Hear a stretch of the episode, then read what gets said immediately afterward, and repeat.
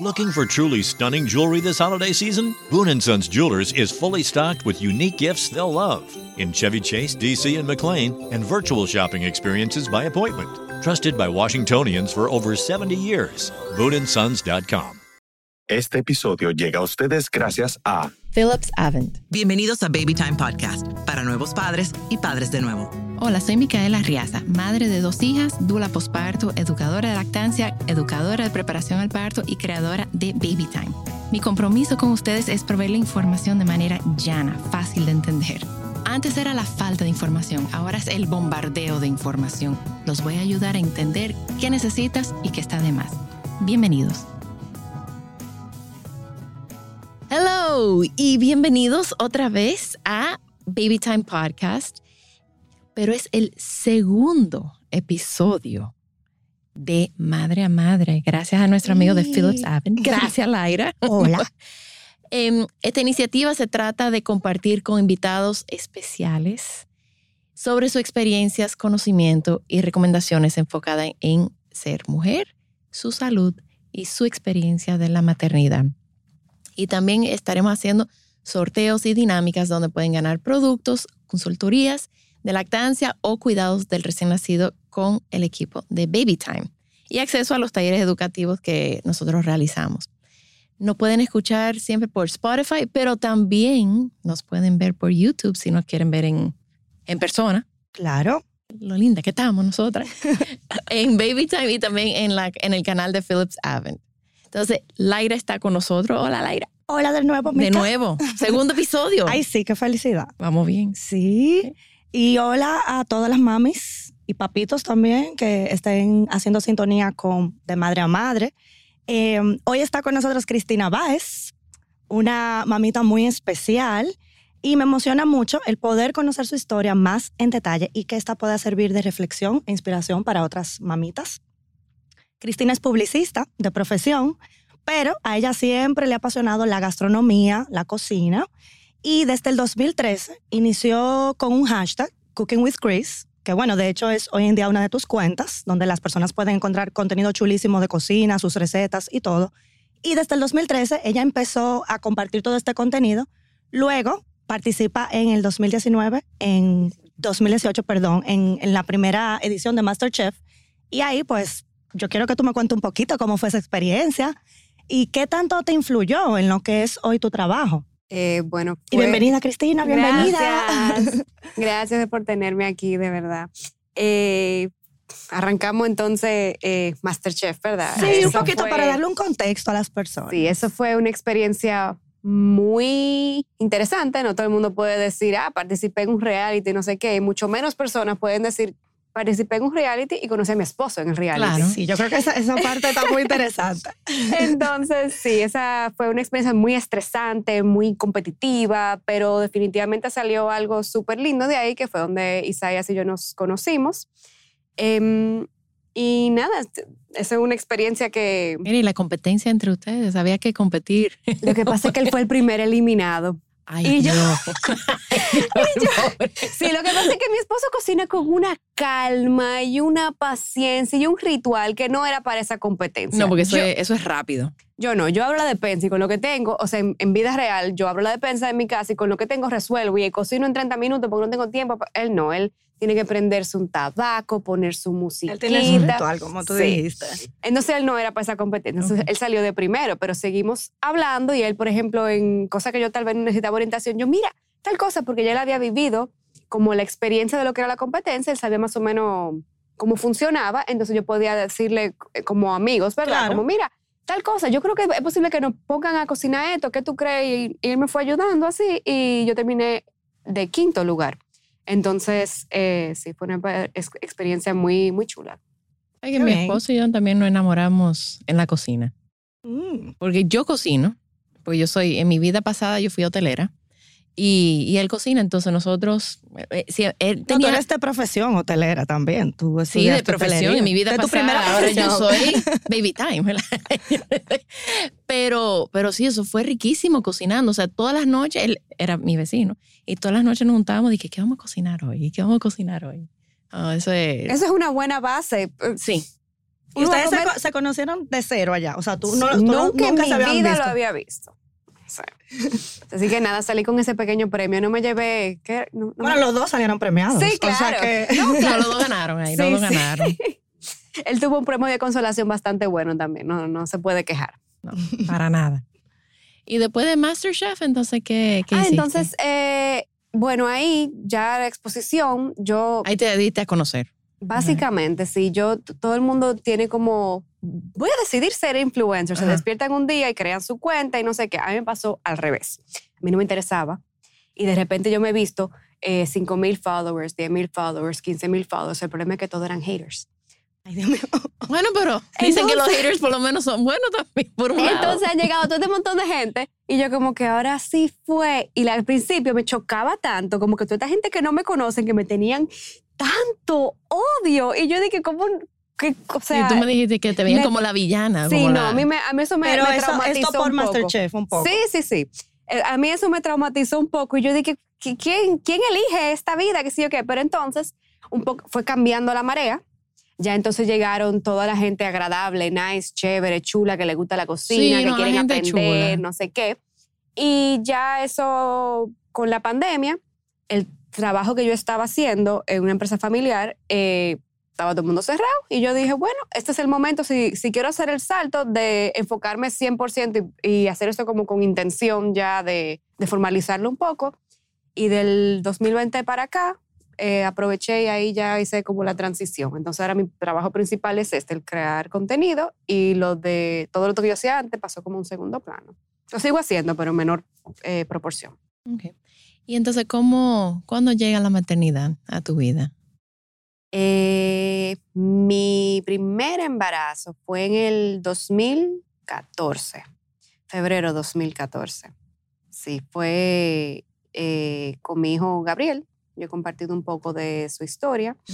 Eh, la gente, bueno, la gente me dice, no, que con Mateo tú primeriza. Yo nunca fui primeriza realmente, porque con Gabriel él tenía una condición incompatible con la vida y él falleció al nacer. Entonces yo sí tuve un primer embarazo, pero nunca me llegué a llevar mi bebé a la casa. ¿Y tú lo supiste eso durante el embarazo? Sí. Eh, yo me enteré del embarazo muy tempranito, a los 5 o 6 semanas. A las 16 semanas, cuando yo fui a la sonografía del sexo, me dicen, mira, no te vamos a dar el sexo, hay un problema, eh, tenemos que investigar un poco más qué es lo que está pasando. Entonces, cuando hice- empezaron a hacer las investigaciones, em, me dijeron que tenía síndrome de Meckel-Gruber y que era incompatible con la vida. Y yo, ¿qué es lo que eso significa? No estoy, o sea, como que yo no, no estaba Es entendiendo. demasiada información Me para uno. Y yo no entendía. Ajá. Entonces yo como que, o sea, yo, yo sigo embarazada, el bebé sigue vivo, pero él no va a seguir vivo. Entonces toma un, es un periodo, como que te hablan y tú no estás entendiendo realmente, porque eso, ¿quién- o sea, ninguna mamá se imagina que le van a dar una noticia así. Y resulta que es un síndrome genético. O sea, mi ex esposo y yo éramos genéticamente incompatibles. Es un, una- un marcador genético súper, súper, súper raro. Y dio la casualidad de que los dos lo teníamos. Entonces, cuando los dos son portadores, es como un 75% de probabilidad de que el bebé va a ser portador y un 50% de probabilidad de que eh, va a salir eh, afectado el, bebé. Ok. Entonces, ese embarazo, yo llegué hasta los, yo decidí continuarlo. Yo llegué hasta los seis meses de embarazo y entonces en ese momento hubo que intervenirme porque ya yo tenía principio de preeclampsia y no iban a poner en, en riesgo mi salud por un bebé que era incompatible con la vida. Entonces hubo que intervenirme, una cesárea, una emergencia. em, y Gabriel nació y falleció a los nueve o diez minutos de, de haber nacido. Yo lo, lo cargué, yo tengo fotos con mi hijo, eh, su papá también lo cargó y fue una vida corta, pero que nosotros decidimos eh, em- como embrace it, como... eh, Honrarla. Exactamente. Eh, a mí me dijeron, no, te vamos a dormir para que tú no sientas nada, para que no tengas que pasar por ese trauma. Y yo, número equivocado. Yo voy a estar Eso despierta. es, lo, eso es lo peor que pueden hacer. O sea, el- Mi bebé va a vivir solamente nueve minutos, yo no me los voy a perder. claro. Entonces, yo no sabía si iban a ser cinco minutos, si iban a ser diez, si iba a ser una hora, dos horas. Yo no sabía absolutamente nada. Yo dije, yo lo que, el, el poco tiempo que tenga, yo no me lo voy a perder inconsciente en una cama. Entonces, claro. Eh, esa fue mi primera experiencia Aquí con la estamos todavía en el, el tema del duelo, el tema de, de el duelo, las pérdidas estacionales y perinatales. Em, no hay protocolos para, para las madres, No, para eso la está en familia. pañales, ines- inexistente, diría Ese yo. inex- por ejemplo, eso Apenas mismo, ahora, o sea, eh, recientemente, quizás Se unos años, se está empezando a hablar y las madres quizás tener un poquito más de apertura, también con el hecho de, como hablamos en el episodio anterior, que después del COVID eh, ha habido también más eh, reconocimiento acerca de la salud mental y la gente tiene más... eh, Bueno, eh, Imagínate en el 2000, si eso es ahora, que está de que pequeños pasitos, en el 2014, cuando a mí me pasó, era nada. Era absolutamente nada. Entonces yo, que soy muy ¿Cómo tú de, hiciste? de investigar, estudiar, qué sé yo qué, yo agarré y me busqué un grupo de apoyo en línea de mamás que estaban en la misma situación que yo. Agarré y busqué libros que me pudieran servir de referencia y entonces en uno de esos libros era que decía que aprovecharas el momento, el poco momento El que que- ibas a tener con tu hijo, que te tirara tus fotos de- para recordarlo, que pudieras, que no te perdieras ese momento, como por... eh, por presiones de que la gente Ujú. quiere decirte como, no, ya, suelta, espera, Ujú. como ni, ni le dé mente, como Sí. que no le dé mente, yo voy a ahorrar la vida de mi hijo porque Es esos son los pocos hijo, minutos, claro. minutos que tengo con él. Es tu hijo. Y, y así fue que yo pude más o menos navegar ese, ese, ese duelo, que fue todo online y, y aquí la verdad que no, no había nada en absoluto. Bueno, yo estoy en comunicación con, con una persona especializada en dueño, eh, duelo perinatal. Y es, tengo que buscar el, eh, su usuario, pero yo hice un podcast con ella sobre el duelo perinatal. Ella está Ani. en México, no, ella está en México. Y, y de verdad que nos comunicamos mucho y yo le refiero personas, tengo que, eh, Geo González, tengo que buscar el podcast de ella, pero sí para, para apoyar, porque, porque sí, porque son, son madres, no importa si están embarazadas, o sea, no importa si son madres que tienen un hijo de 30 años o tienes Sí, seis no, semanas y de y embarazo. has vivido el mismo proceso de embarazo. Son eh, hay un madres. parto de por medio. O sea, Son tú eres madres. mamá. Es mamá. Entonces, cuando volviste a, tu segunda, a tu segundo embarazo, Entonces con Mateo, por ejemplo, que sí, gracias a Dios, todo estuvo perfecto, yo no era primeriza tampoco, porque ya había tenido esa experiencia con. Gabriel. Entonces la gente me decía, no, porque las primerizas se vuelven locas con cualquier cosa. Yo no. no, tú estabas muy tranquila. Yo, tú, Yo te, tú te- me O sea, consta, tú estabas muy tranquila. sí. Tú, tú fuiste a la clínica cuando, cuando Mateo nació, cuando la mamá tan estresada, que si la ropita, que espérate, que ay, que la lactancia, que difícil. Yo estaba zen, porque yo Ujú. estaba tan agradecida y tan feliz de tener a mi bebé saludable conmigo, que a mí como que yo no tenía espacio en mi cabeza para estarme preocupando porque tengo tres días sin dormir. Wow, qué dicha que tengo tres días sin dormir porque mi bebé está saludable y conmigo. Eso era Claro. en todo momento. Yo tenía como una gratitud que me arropaba, que yo, mucha tontería por la que la primeriza se, tal vez se, se vuelven, Se que se abruman. abruman. Ujú. yo, yo, no, yo no tenía nada de eso. Y entonces todo el mundo, que la primeriza, que la primeriza, y yo mandaba como que, No, tú estabas chill. Tú estabas chill, chill, chill. O sea, Sí, yo tengo entendido que ustedes se conocieron Sí, en ese sí. proceso, ya cuando tú estabas embarazada de Mateo. ¿Y qué te hizo en ese momento? Buscar ayuda, o sea, que tú... Bueno, yo había ido a uno de los talleres de Mica, el de mitos del recién nacido, y ese, qué, qué chulería yo llevé a mi esposo. Me arrepiento de no haber llevado a mi, no haber llevado a mi mamá, porque, Sí, porque eso... hay que llevar a las abuelas. Sí, y a las tiene suegras. que ver los talleres. Específicamente, es tan genial para las abuelas y las, sue- las Para que se suegras, las actualicen. mamás, Sí. exacto. Eh, Pero, La- pero hola, pues, no, una no. chulería. Entonces ya yo la conocía. Pero eh, fue un regalo que me hicieron. Ok. Y ojo, qué regalazo, de verdad, porque la paz que Mica transmite, o sea, yo había cogido talleres, clases, etcétera. Entonces yo sí me sentía bastante empoderada con la información que yo había estudiado y todo eso. Pero cuando viene una persona que te transmite como toda esta paz, de verdad, o sea, es como que, como que ella llegue como la hada madrina de la... Ajá. De la maternidad. Te echa como los sparkles de paz encima, eso... eso El el- Sí, sí, de verdad. Y, y después en la visita de la casa, yo me acuerdo que tú, y entonces tú vas a hacer. Y, y mi mamá. Sí, no, sí, Yo creo que si mis hijas dicen, esa no es mi mamá.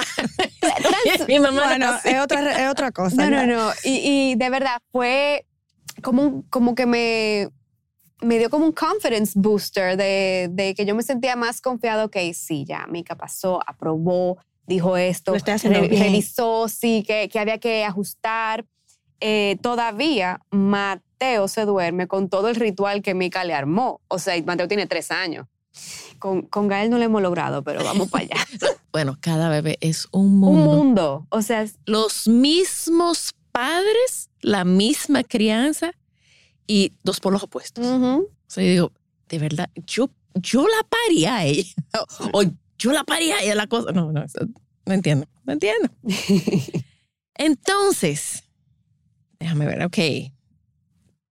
¿Cómo ha cambiado? ¿Cómo ya recibiste entonces tu tercera experiencia? ¿Y cómo Mateo?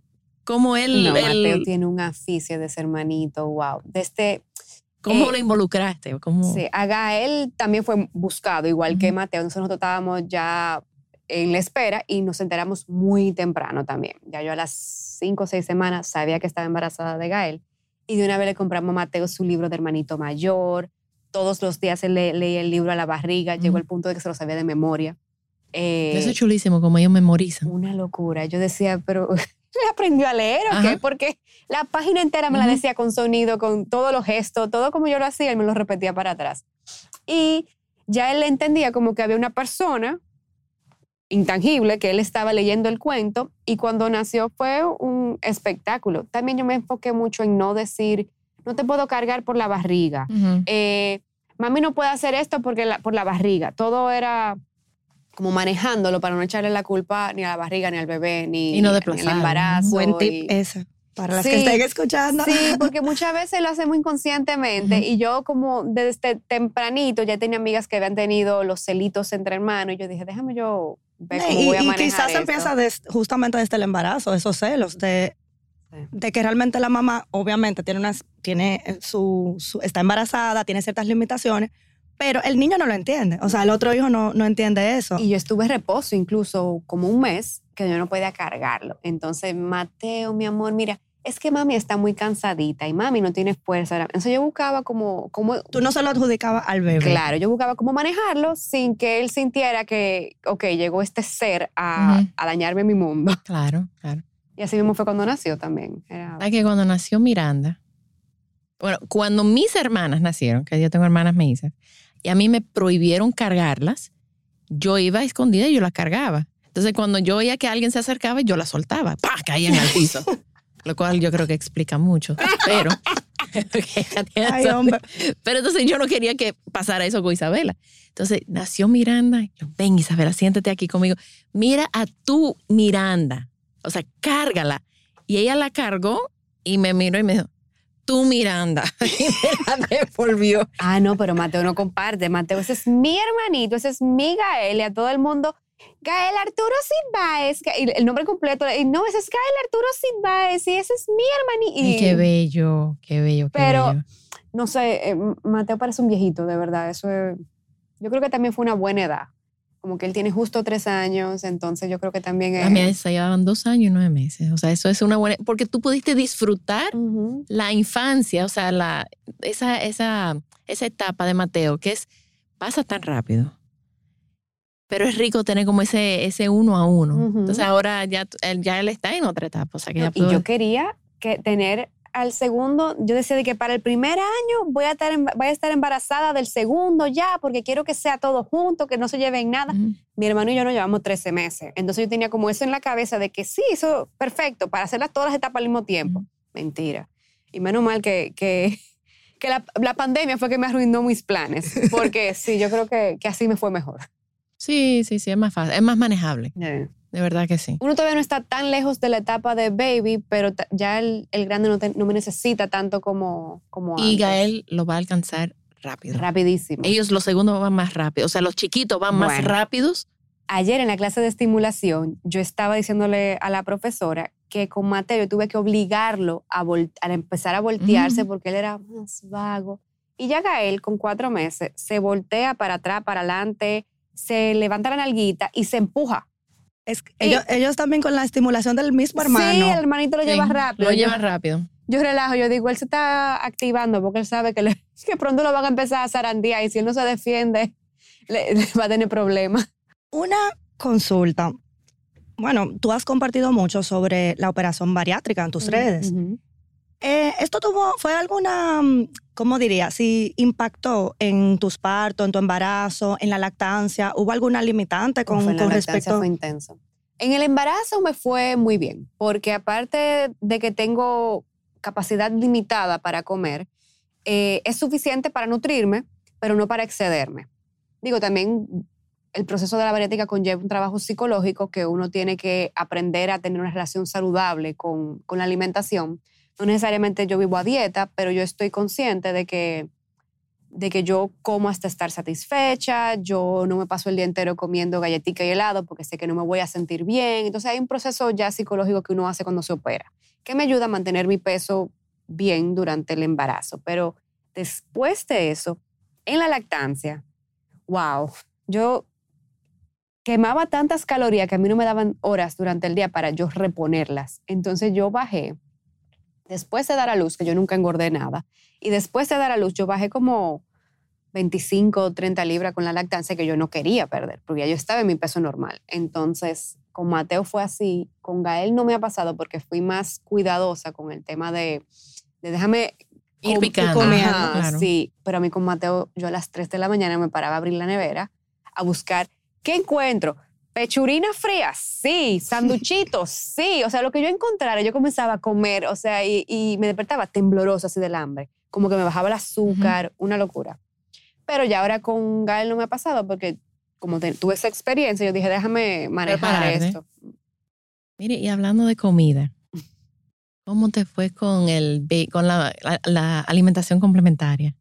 Con el baby lead A mí me encantó Yo lo hice, oye, mi hija va a cumplir 18 y Yes. yo lo hice con ella y estoy loca porque Gael empieza y todo el mundo también. pensaba que yo estaba loca. Bueno, mi mamá todavía le dice a sus amigas, y le daba los trozos y ese pobre niño ahogándose. Sí, porque, bueno, yo estaba buscando, yo no borro mis, mis conversaciones, y yo estaba buscando y en uno, algo, tú me mencionaste algo que él hace el, como la- el reflejo de arcada, Ajá. que es normal, Es normal. hasta que empiezan a con- poder como aprender a tragar. Según mi mamá, yo lo estaba tratando de asfixiar a ese Sí. pobre niño. y yo, mami, así es que aprende. Hasta que aprenden. y pasa con, con, con purés y pasa con sólidos. Entonces, al final, el niño está aprendiendo a usar su lengua porque hasta ahora solo ha tragado líquidos. Claro. Y yo, mami, eso, él no se está asfi- Tú, lo vas a dejar. Una vez, yo había cogido mi clase de primeros auxilios para poder hacer el baby led weaning, porque yo sí, si hay algo que yo soy, es muy nerda. Lo Entre paréntesis, No, y señores, realmente hay que tener tómense- cuidado, hay que tener sus tómense precauciones. su, eso es importantísimo, tomarse una clase de primeros auxilios de bebés o de, Sí. de toddlers. Sí, sí, sí. No, y la de bebé es muy delicada porque una vez se tiene, tal vez en el colegio te una clase de primer auxilio y tú crees que tú vas ahí Looking for truly stunning jewelry this holiday season? Boon & Sons Jewelers is fully stocked with unique gifts they'll love in Chevy Chase, DC, and McLean, and virtual shopping experiences by appointment. Trusted by Washingtonians for over 70 years. BooneAndSons.com. Add sparkle to your holidays with Boone & Sons Jewelers. A burst of color for festive holiday occasions and unique gifts they'll treasure forever. Boone & Sons Jewelers in Chevy Chase, DC, and McLean, and virtual shopping experiences by appointment at BooneAndSons.com. No, No. el de bebé con, es con- dos, dos deditos. entonces a veces tú, tú piensas que, ah, sí, no, y tú, y es verdad que el instinto de uno es hacer esto, pero por ejemplo mi mamá un día freaked out, Como, ah, no, no, no, le ha metido el dedo en la boca al niño. Y eso lo empuja Y más eso para es adentro. peligroso porque primero no se estaba eh, asfixiando, él estaba haciendo el proceso natural de, de, de toser para mover el bolo alimenticio, etcétera. Entonces, Porque si Mm. puede toser, no está atorado. Exacto. No, Atorado, no había que, in- que intervenir en Sí. ese momento. Ella le metió el dedo en la boca y lo sacó. Pero suponiendo que sí se hubiera estado asfixiando, eso es súper peligroso. Se le Sí, porque tú lo empujas atrás. más para atrás, exacto. Entonces, nada, yo me río y como que, ah, sí, pero ahora pongo la silla de comer un poquito más de mi lado que del de ella, por si acaso. Y, le- y lo tengo avisado. Yo, miren, casi estamos llegando a los seis meses de Gael. No quiero show porque mi papá era otro que vivía histérico. Todavía, Mateo tiene más dientes que yo. Y dice, papi, ese bocado está muy grande, ese pobre niño lo vas a asfixiar. o sea, Mateo, yo quiero que ustedes vean las mordidas que pega. O sea, si él abre la boca, mándense corriendo porque le lleva un lado a cualquiera. Mi familia le diría el Mica Bite. ¿No comparten conmigo? Porque dicen que no, me dice que se me desencaja como mi, mi mandíbula. yo, Como una "Ah, serpiente". Y yo me lo llevo entero. El Mica Pyro, o sea que eh, Mateo y yo Así- tenemos eso en así- común. Así mismito. Y papi todavía, cuidado, el niño. Y yo, no me traga a mí de chepa. Y él come de todo. Eh, está en una etapa de selectividad, pero es más por el tema del control. Ok. Por ejemplo, él le encanta eh, un sancocho con mucha carne, mucho, mucho víveres, le encanta la yautía, el arroz, etcétera. Pero, por ejemplo, hay un día que él te dice, yo no como carne hoy, mami, asco. Esa carne es asquerosa, yo no quiero carne. Pero al día siguiente él te dice, tú no me vas a dar más carne, quiero más. Entonces es más un tema de, de la fuerza, de como el... Ah, del control, del control. más que el tema. Obviamente hay cosas que no le gustan, como a cualquiera, porque a, Ujú. gente- a veces uno se va en una como, como ay, él es muy picky. Hay comida que a ti no te gusta. No, y hay un día que uno no la quiere. Y hay un día que tú no uno la quiere otra cosa. No, y tú sabes que con el Baby Lead Winning, no me, no me acuerdo exactamente el, la cantidad, el número, tengo que buscarlo, pero es como darle a probar al, 100 al veces. niño Hay que exponerlo 100 veces 100 para veces. que para decir si te gusta o no. O sea, una sola cara de fúchila no es suficiente para decir, ay, no le gusta. No, tú tienes que darse, y en diferentes presentaciones. exactamente. o Y en cuadrito, en puré o en un... no, o y sea, le guste o no le guste, tú se lo sigues exponiendo porque va a haber un día que ellos van a agarrar y se lo van a meter en la boca. Oye, una, una comida que a todo niño le gusta. Mateo no come bizcocho. A Mateo no le gustan los bizcochos. Y ayer, por ejemplo, mi abuela cumplía años, teníamos el bizcocho en la mesa. Mami, yo quiero. Y yo sin decir nada, le corto el pedazo y se lo sirvo. Tampoco le hago una fiesta ni le hago... Ay, ¿tú quieres bizcocho? No, porque no, se lo, no se lo daña, le su, su, su interés, su impulso de, de probar. Y entonces yo calladita fui y se comió su bizcocho entero. Y así mismo, si fuera brócoli, también hago lo mismo, porque también entonces la gente comienza a poner unas comidas en un pedestal y otras Ajá. comidas como a querer controlarla y ya hay... Me imagino que por la bariátrica también te ha- y lo que tú me comentabas de que ha habido un acompañamiento psicológico para tener una mejor relación con la comida. Todo eso te ha servido al momento de tú ahora con tus hijos 100%. y en esta etapa tan importante de empezar con la alimentación. 100%. Pri- Yo eh, ahora mismo practico intuitive eating, que es que intuitivamente yo me llevo de que mi cuerpo se sienta bien, mal, de que tengo hambre, de que, etcétera. Y yo trato de aplicar eso mismo con, bueno, con mis hijos, porque Gael ya casi va para allá, de que si él me dice no tengo hambre, No ¿por tiene qué hambre. yo le insisto en meterle comida? Y la gente a veces, una cucharada más. Yo con mi operación, si a mí tú me das una cucharada más, es feo, pero yo voy a vomitar. Entonces, así mismo, el niño no se va a sentir bien si tú le of- obligando una cantidad a específica. nosotras, o sea, nuestra generación, a nosotros nos hacían, nos hacían limpia el plato Limpia hasta el que plato. No, inclusive desde antes, que eso lo hemos conversado en el tema de la lactancia y la alimentación con biberón, desde, desde que nacen los bebés, que empiezan a alimentarlo, muchas veces, que es el tema con el biberón, son sobrealimentados. Porque quieren meterle una cantidad que realmente no es Que la capacidad hay que, que puede su estómago. biberón. Eh, Exacto. esta y las posición. onzas, ay, que son Mira, cuatro onzas. Esta Y posición. Sí, el bebé casi boca dar- abajo. Ajá. ¿Sabes qué? Pero para, para las madres que nos están escuchando, cuando los bebés inician alimentación complementaria, no es para Es alimentarlos. complementaria. Es para educarlos en texturas, sabores, olores, colores. olores. Su alimento principal de 6 meses a 12 años, a 12 meses, a 12 meses es la leche. Y es complementar con Claro, estamos exponiendo a, a todos estos estímulos. Pero ¿qué pasa? Ellos, ellos- las personas, mucha gente, creen que es ya cambiar una cosa por otra y entonces los bebés no comen suficiente comida sólida y entonces empiezan a rebajar y se, o sea, se vuelve un desastre. Bueno, eh, yo con eso de la cantidad de nunca fui como que tiene que comerse, mi mamá sufría. El, claro, niño, el porque- niño no ha comido nada. Ajá. Mami, sí, porque acuérdate que yo me lo pegué de la teta. Entonces, él se dio su jartanga de leche y él, si él quiere jugar con la comida, que, que juegue con la comida. Algo llegará a la boca y eventualmente ellos mismos van, van haciendo el switch de comiendo un poquito más y, y bebiendo un poquito menos de leche, pero a su ritmo.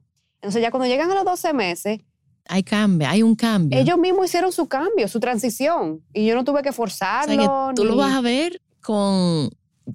Yo decidí, yo no sabía que se llamaba intuitive eating cuando Mm. yo lo decidí pero yo decidí que yo no iba a forzar mis hijas, mis hijas a comer. Ujú. Si llenaban, ya. Yo quería que ellas se dieran, que pudieran in- in- darse cuenta de su... Que De estaban- sus propias las señales necesidades. de la saciedad.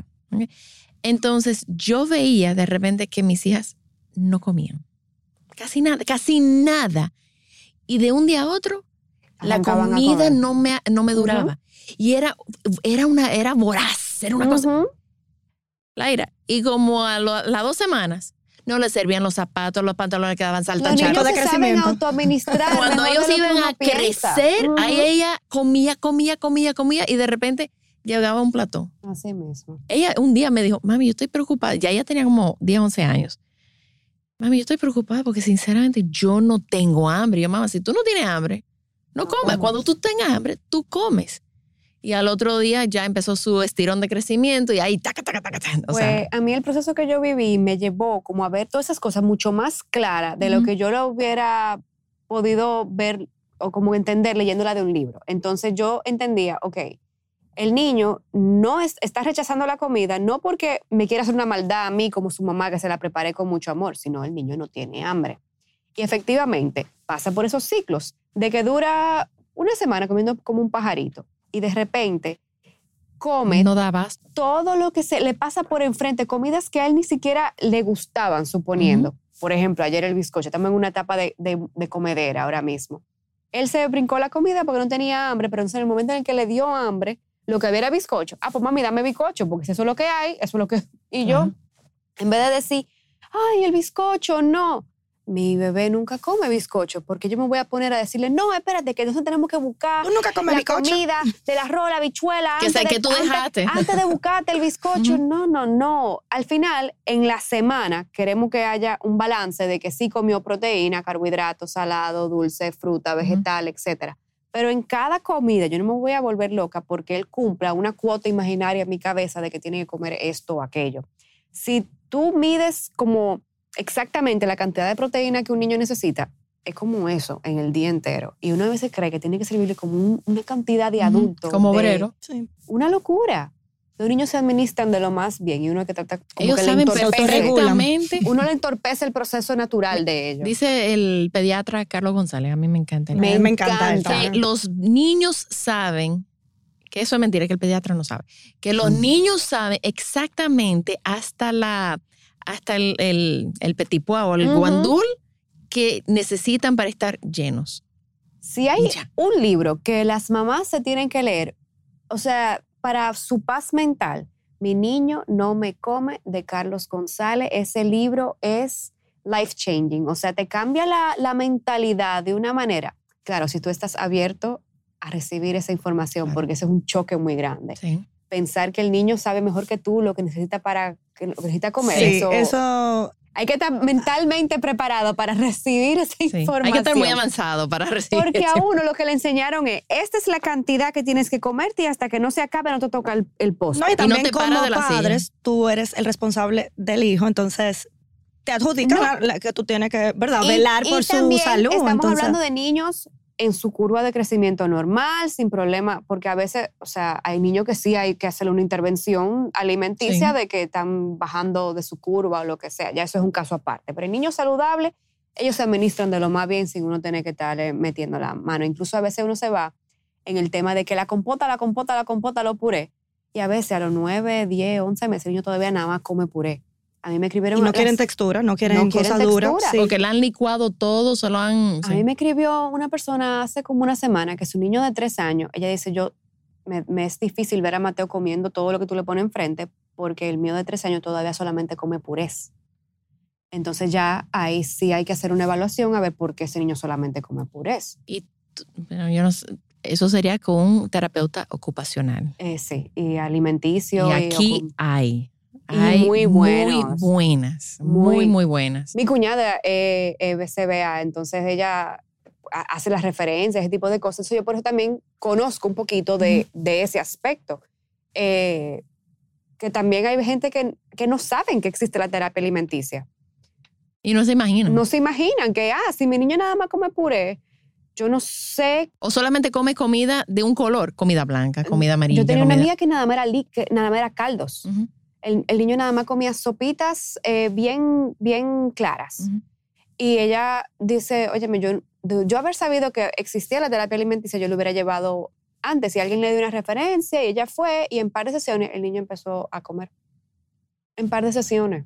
Sí, eso, eso existe, hay que aprovecharlo. Sí. Hay que Mira, tú aprovecharlo. sabes que saltamos para la comida y yo quería saber un poco cómo a ti te ha ido con la lactancia hasta el momento con tus dos Yo niños. disfruto tanto la lactancia. Para mí, y yo sé que es difícil para alguna gente oírlo, es un proceso muy natural. Y yo sé que no para todo el mundo no es así, pero a mí se me ha dado muy natural con los dos. Y yo no sé si es porque yo, como dije antes, mi mentalidad de primeriza fue no existente. O sea, yo Diferentes. Sí, yo tuve una, yo como que ese, ese tiempo de conexión yo lo disfrutaba tanto y tenía como una paciencia, un manto de paciencia que me cubría para tal vez situaciones que a la gente le causen. El hecho de tener al bebé pegado todo el tiempo, hay gente que le incomoda tal vez no tener su espacio personal y eso yo todo me lo disfrutaba, yo todo me lo encontraba bonito. Yo, o sea, a las 3 de la mañana yo Ujú. hacía, yo dije, ay Dios mío, es que tan lindo. Y, y hay gente que, o sea, ahora por ejemplo con Gael ya la, la chulería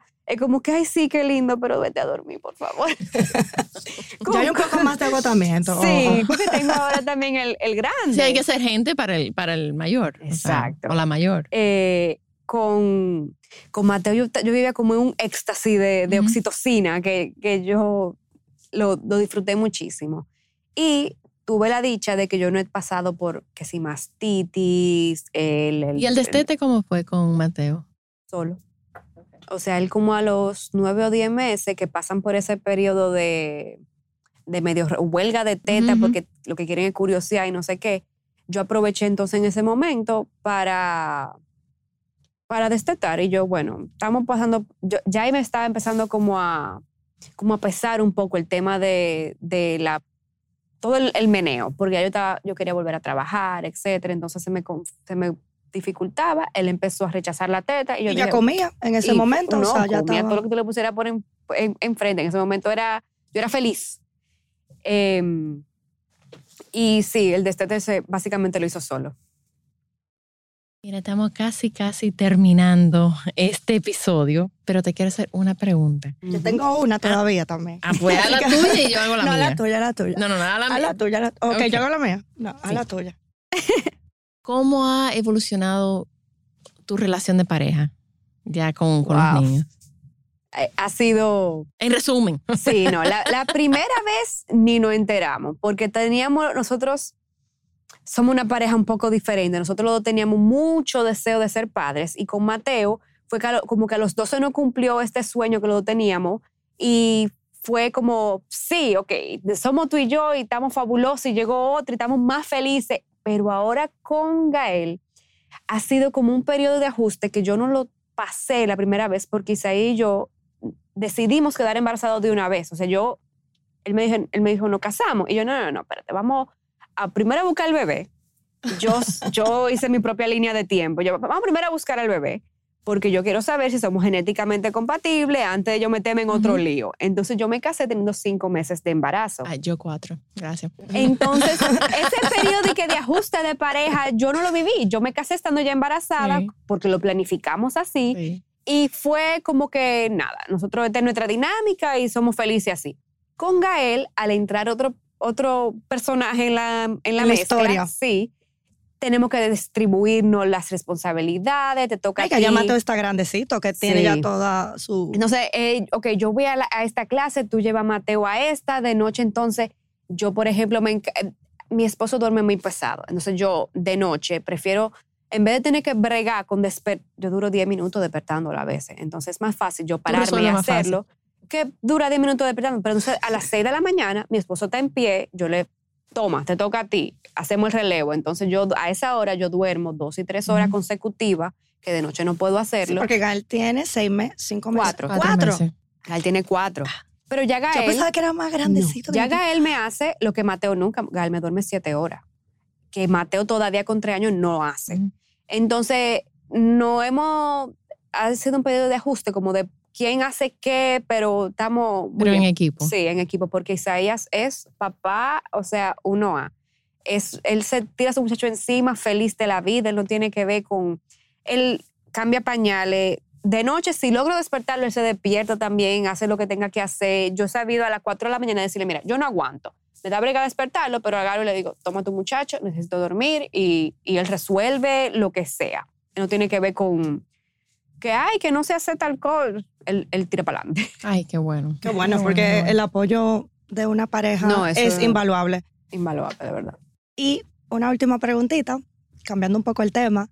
¿Cómo tú haces el equilibrio? Porque sabemos que tú trabajas con las redes sociales y las redes sociales eh, demandan mucho tiempo, tú eres creadora de contenidos. Sí. ¿Cómo tú haces el equilibrio entre tu vida familiar y tus redes? Porque también tú compartes muchas cosas personales tuyas. Sí, ha sido un ajuste también porque yo no tuve licencia de maternidad. Yo, Gael nació el viernes, el sábado me mandaron para mi casa y el lunes yo estaba publicando de nuevo.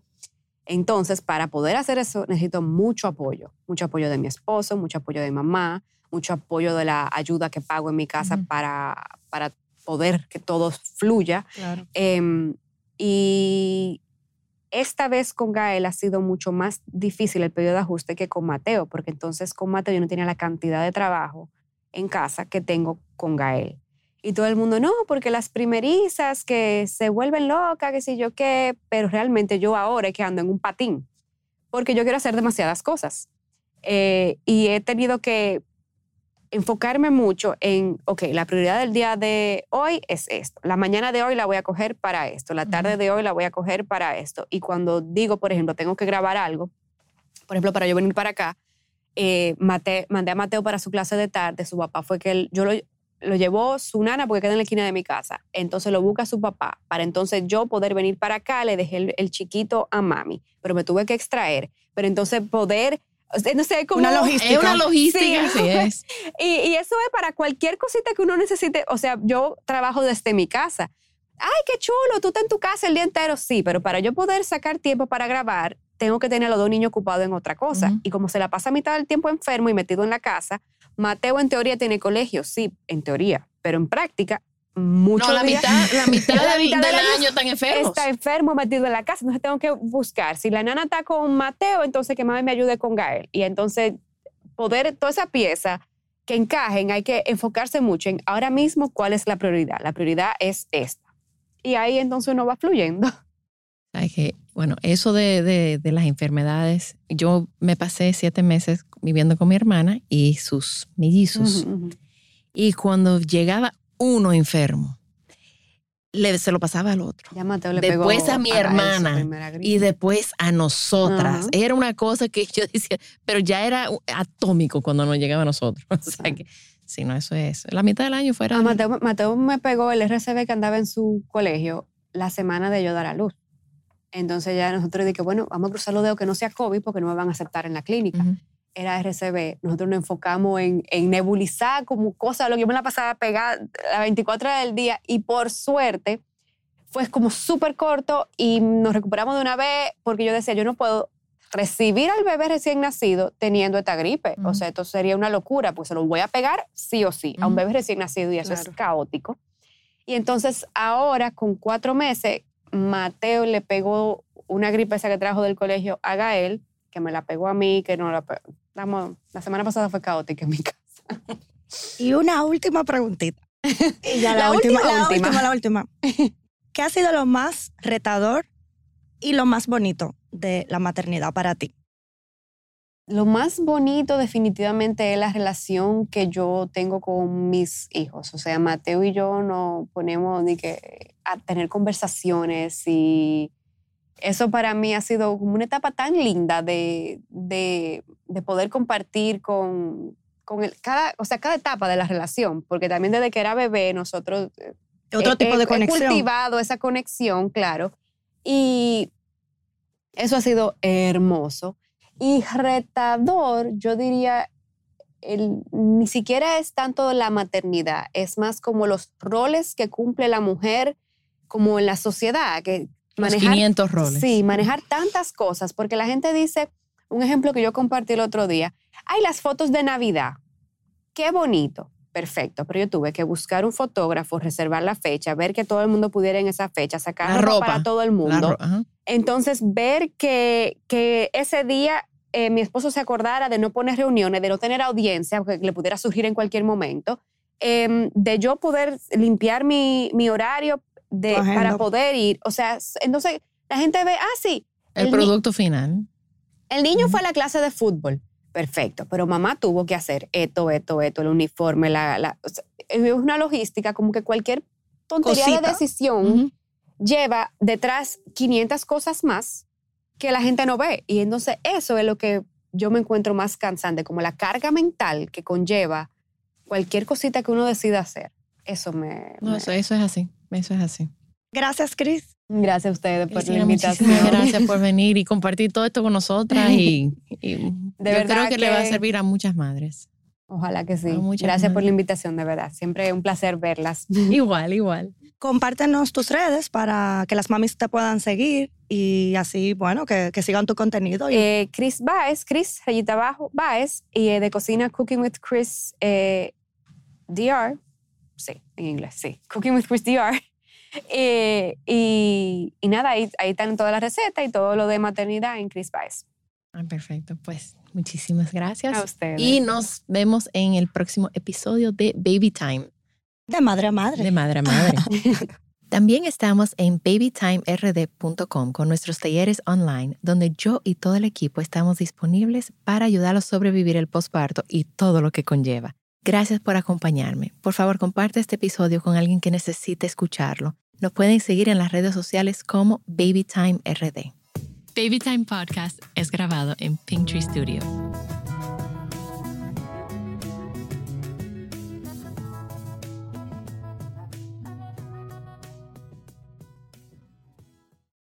Come celebrate the holidays at the National Army Museum in Alexandria, Virginia. Jump in the VR simulators to ride Santa's jet powered sleigh or fly over frozen landscape in the Great Glacier Race. Enjoy special deals and discounts at the museum store and cafe every Saturday in December from 3 to 5. And bring your out of town friends and family too because admission and parking are free. Celebrate the holidays at the National Army Museum. A full list of holiday fun is at usarmymuseum.org. That's usarmymuseum.org. Looking for truly stunning jewelry this holiday season? Boon & Sons Jewelers is fully stocked with unique gifts they'll love in Chevy Chase, DC, and McLean, and virtual shopping experiences by appointment. Trusted by Washingtonians for over 70 years. BooneandSons.com.